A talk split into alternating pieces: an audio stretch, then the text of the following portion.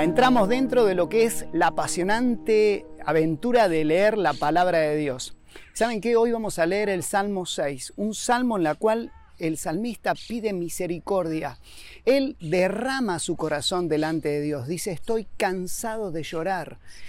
Así que es una experiencia que cada uno de nosotros tenemos que experimentar o vamos a experimentar delante de Dios. O es bueno experimentar esto de derramar el corazón delante de Dios. Luego vamos a leer Éxodo capítulo 30 y capítulo 31, donde Dios da instrucciones precisas a Moisés de cómo tenía que preparar el altar del incienso y cada una de las cosas que tenía que preparar para el tabernáculo.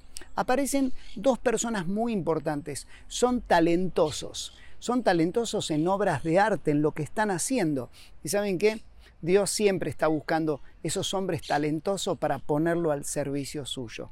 Y luego vamos a leer Marcos capítulo 15, un capítulo en el cual un hombre aparentemente poderoso se encuentra con Jesús. Ese hombre es Pilato, en la cual por un montón de cosas que se comienza a charlar con, con Jesús, queda hasta desacreditado por la presencia de Jesús y lo que significa la persona de Jesús frente a este hombre. Y los soldados comienzan a desacreditar, a burlarse de él y a hacer todo, toda acción de castigo hacia Jesús. Disfrutemos de la lectura pública de la Biblia en estos pasajes. El libro de Salmos, capítulo 6. Oh Señor, no me reprendas en tu enojo, ni me disciplines en tu ira. Ten compasión de mí, Señor, porque soy débil. Sáname, Señor, porque mis huesos agonizan. Mi corazón está angustiado. ¿Cuánto falta, oh Señor, para que me restaures? Vuelve, oh Señor, y rescátame por tu amor inagotable, sálvame, pues los muertos no se acuerdan de ti. ¿Quién puede alabarte desde la tumba? Estoy agotado de tanto llorar. Toda la noche inundo mi cama con llanto, la empapo con mis lágrimas. El dolor me nubla la vista, tengo los ojos gastados a causa de todos mis enemigos. Váyanse todos los que hacen el mal, porque el Señor ha oído mi llanto. El Señor ha escuchado mi ruego. El Señor responderá a mi oración. Que todos mis enemigos sean deshonrados y aterrorizados. Que retrocedan de golpe avergonzados.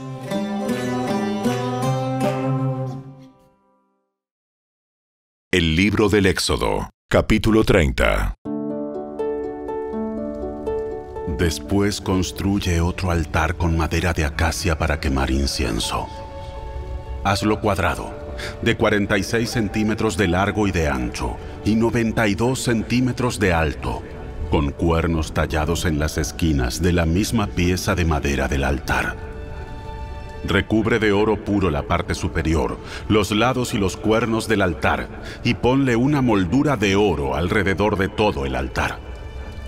Haz dos anillos de oro, y sujétalos en dos lados opuestos del altar, por debajo de la moldura de oro, para que sostengan las varas que sirven para transportarlo. Haz las varas con madera de acacia y recúbrelas de oro. Coloca el altar del incienso justo afuera de la cortina interior que protege el arca del pacto, frente a la tapa del arca, el lugar de la expiación, que cubre las tablas grabadas con las condiciones del pacto, donde me encontraré contigo. Cada mañana, cuando Aarón prepare las lámparas, deberá quemar incienso aromático sobre el altar y cada tarde, cuando encienda las lámparas, también quemará incienso en presencia del Señor. Este acto deberá realizarse de generación en generación. No ofrecerás sobre ese altar incienso no sagrado, ni ninguna ofrenda quemada, ni ofrendas de granos, ni ofrendas líquidas. Una vez al año, Aarón deberá purificar el altar, untando los cuernos con sangre de la ofrenda que se hace para purificar al pueblo de su pecado. Esta ceremonia se llevará a cabo todos los años, de generación en generación, porque ese altar es el más santo del Señor. Entonces el Señor le dijo a Moisés, Cada vez que hagas un censo del pueblo de Israel, cada hombre contado tendrá que pagar al Señor un rescate por sí mismo. Así, Ninguna plaga herirá a los israelitas cuando los cuentes. Cada persona contada tendrá que dar una pequeña pieza de plata como ofrenda sagrada al Señor.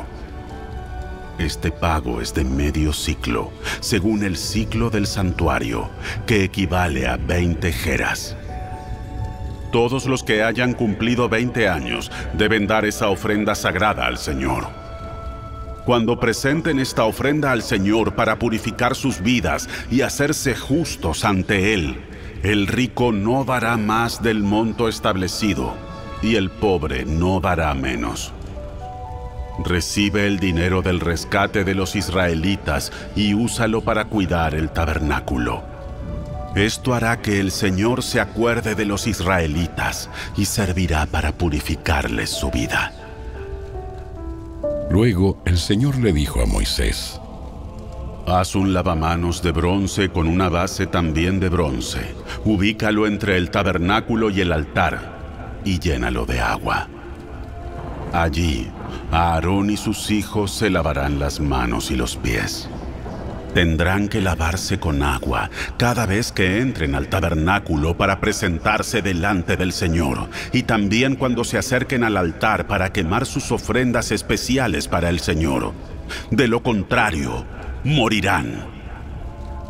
Tendrán que lavarse las manos y los pies siempre o morirán.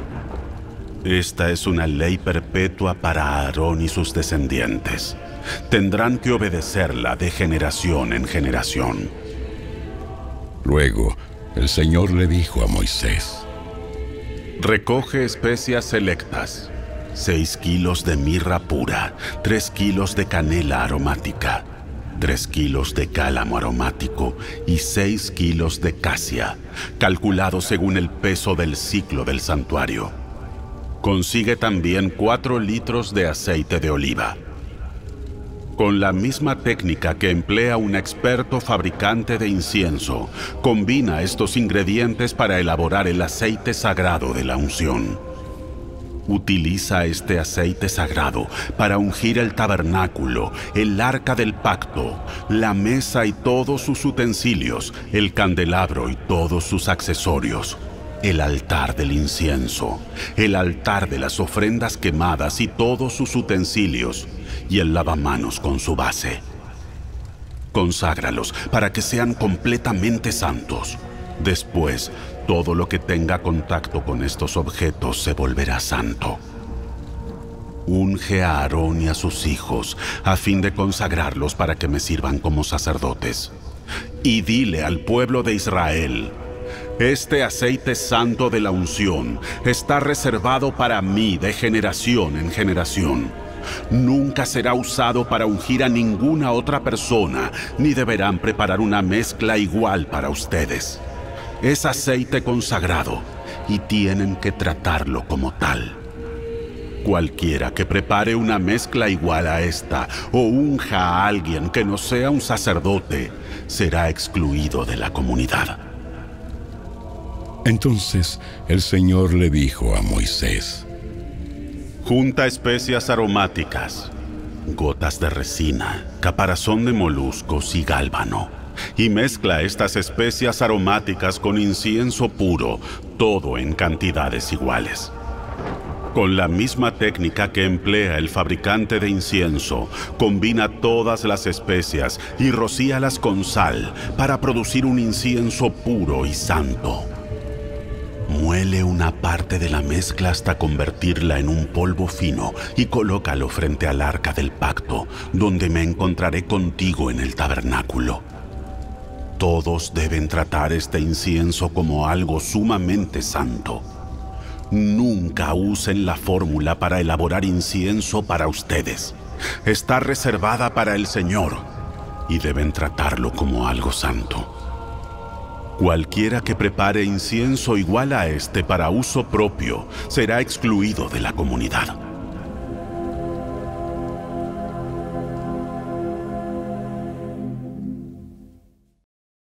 El libro del Éxodo, capítulo 31. Luego, el Señor le dijo a Moisés, Mira, he escogido específicamente a Besalel, el hijo de Uri y nieto de Ur, de la tribu de Judá. Lo he llenado del Espíritu de Dios y le he dado gran sabiduría, capacidad y destreza en toda clase de artes manuales y oficios. Es un maestro artesano, experto en trabajar el oro, la plata y el bronce. Es hábil en grabar, en incrustar piedras preciosas y en tallar madera. Es un maestro en todo trabajo artístico. También he designado personalmente a Aholiab, hijo de Aizamac de la tribu de Dan, para que sea su ayudante. Además, he dotado de habilidades especiales a todos los expertos artesanos para que puedan hacer todo lo que te he mandado construir. El tabernáculo, el arca del pacto, la tapa del arca, el lugar de la expiación, todo el mobiliario del tabernáculo, la mesa y sus utensilios, el candelabro de oro puro con todos sus accesorios el altar del incienso, el altar de las ofrendas quemadas con todos sus utensilios, el lavamanos con su base, las vestiduras finamente confeccionadas, las vestiduras sagradas para el sacerdote Aarón y las vestiduras que sus hijos llevarán puestas cuando ministren como sacerdotes, el aceite de la unción y el incienso aromático para el lugar santo. Los artesanos deberán hacer todo tal como yo te he ordenado. Después el Señor le dio a Moisés las siguientes instrucciones. Diles a los israelitas, asegúrense de guardar mi día de descanso, porque el día de descanso es una señal del pacto entre ustedes y yo de generación en generación. Se ha establecido para que sepan que yo soy el Señor, quien los hace santos. Deberán guardar el día de descanso, porque es un día santo para ustedes. Cualquiera que lo profane será ejecutado, y el que trabaje ese día será excluido de la comunidad. Tienen seis días en la semana para hacer su trabajo habitual, pero el séptimo día será un día de descanso absoluto, un día santo, dedicado al Señor. Cualquiera que trabaje el día de descanso será ejecutado. El pueblo de Israel deberá guardar el día de descanso y conmemorarlo de generación en generación. Es una obligación del pacto para siempre. Es una señal perpetua de mi pacto con el pueblo de Israel. Pues en seis días el Señor hizo los cielos y la tierra, pero en el séptimo dejó de trabajar y descansó. Cuando el Señor terminó de hablar con Moisés en el monte Sinaí, le dio las dos tablas de piedra grabadas con las condiciones del pacto, escritas por el dedo de Dios.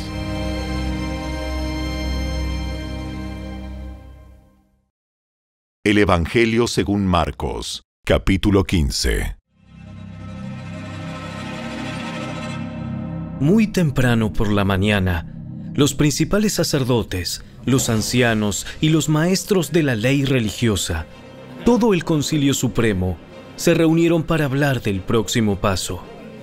Ataron a Jesús, se lo llevaron y lo entregaron a Pilato, el gobernador romano. Pilato le preguntó a Jesús, ¿Eres tú el rey de los judíos? Tú lo has dicho. Entonces los principales sacerdotes siguieron acusándolo de muchos delitos. Y Pilato le preguntó, ¿No vas a contestarles? ¿Qué me dices de las acusaciones que presentan en tu contra? Entonces, para sorpresa de Pilato, Jesús no dijo nada.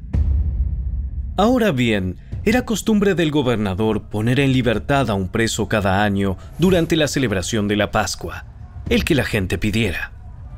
Uno de los presos en ese tiempo era Barrabás, un revolucionario que había cometido un asesinato durante un levantamiento. La multitud acudió a Pilato y le pidió que soltara a un preso como era la costumbre. ¿Quieren que les deje en libertad a este rey de los judíos? Pues ya se había dado cuenta de que los principales sacerdotes habían arrestado a Jesús por envidia. Sin embargo, en ese momento, los principales sacerdotes incitaron a la multitud para que exigiera la libertad de Barrabás en lugar de la de Jesús. Entonces, ¿qué hago con este hombre al que ustedes llaman rey de los judíos? ¡Crucifícalo! ¡Crucifícalo! ¿Por qué? ¿Qué crimen ha cometido? Pero la turba rugió aún más fuerte. ¡Crucifícalo! Entonces Pilato, para calmar a la multitud, dejó a Barrabás en libertad y mandó a azotar a Jesús con un látigo que tenía puntas de plomo. Y después lo entregó a los soldados romanos para que lo crucificaran. Los soldados llevaron a Jesús al patio del cuartel general del gobernador, llamado el Pretorio, y convocaron a todo el regimiento. Lo vistieron con un manto púrpura y armaron una corona con ramas de espinos y se la pusieron en la cabeza. Entonces lo saludaban y se mofaban ¡Viva el rey de los judíos! y lo golpeaban en la cabeza con una caña de junco. Le escupían y se ponían de rodillas para adorarlo burlonamente. Cuando al fin se cansaron de hacerle burla, le quitaron el manto púrpura y volvieron a ponerle su propia ropa. Luego lo llevaron para crucificarlo. Un hombre llamado Simón, que pasaba por allí pero era de Sirene, venía del campo justo en ese momento, y los soldados lo obligaron a llevar la cruz de Jesús. Simón era el padre de Alejandro y de Rufo. Y llevaron a Jesús a un lugar llamado Gólgota, que significa lugar de la calavera. Le ofrecieron vino mezclado con mirra, pero él lo rechazó. Después, los soldados lo clavaron en la cruz, dividieron su ropa y tiraron los dados para ver quién se quedaba con cada prenda. Eran las nueve de la mañana cuando lo crucificaron. Un letrero anunciaba el cargo en su contra. Decía, el rey de los judíos. Con él crucificaron a dos revolucionarios, uno a su derecha y otro a su izquierda. La gente que pasaba por allí gritaba insultos y movía la cabeza en forma burlona. ¡Ey! ¡Ey! ¡Pero mírate ahora! Dijiste que ibas a destruir el templo y a reconstruirlo en tres días. Muy bien. Sálvate a ti mismo y bájate de la cruz. Los principales sacerdotes y los maestros de la ley religiosa también se burlaban de Jesús.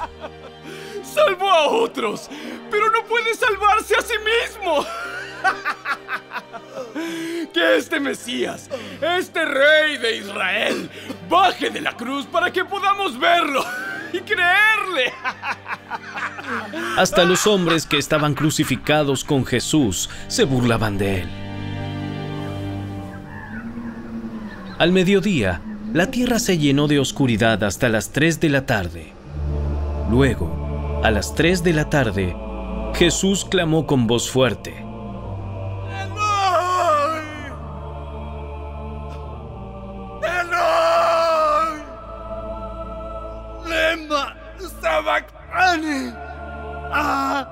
Que significa Dios mío, Dios mío, ¿por qué me has abandonado?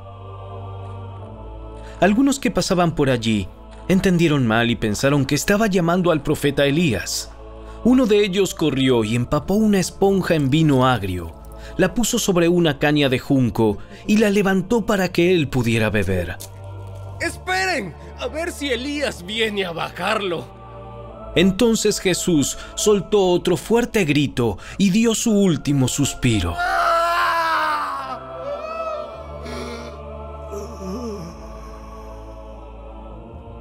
Y la cortina del santuario del templo se rasgó en dos, de arriba abajo. El oficial romano que estaba frente a él, al ver cómo había muerto, exclamó, Este hombre era verdaderamente el Hijo de Dios. Algunas mujeres miraban de lejos, entre ellas María Magdalena, María, la madre de Santiago el Menor y de José, y Salomé. Eran seguidoras de Jesús y lo habían cuidado mientras estaba en Galilea. También estaban allí muchas otras mujeres que habían venido con él a Jerusalén. Todo eso sucedió el viernes, el día de preparación, anterior al día de descanso. Al acercarse la noche, José de Arimatea se arriesgó y fue a ver a Pilato y pidió el cuerpo de Jesús. José era miembro honorable del Concilio Supremo y esperaba la venida del reino de Dios. Pilato no podía creer que Jesús ya estuviera muerto, así que llamó al oficial romano y le preguntó si en verdad ya había muerto. El oficial lo confirmó, así que Pilato le dijo a José que podía llevarse el cuerpo. José compró un largo lienzo de lino. Luego bajó el cuerpo de Jesús de la cruz. Lo envolvió en el lienzo y lo colocó en una tumba que había sido tallada en la roca. Después, hizo rodar una piedra en la entrada. María Magdalena y María, la madre de José, vieron dónde ponían el cuerpo de Jesús.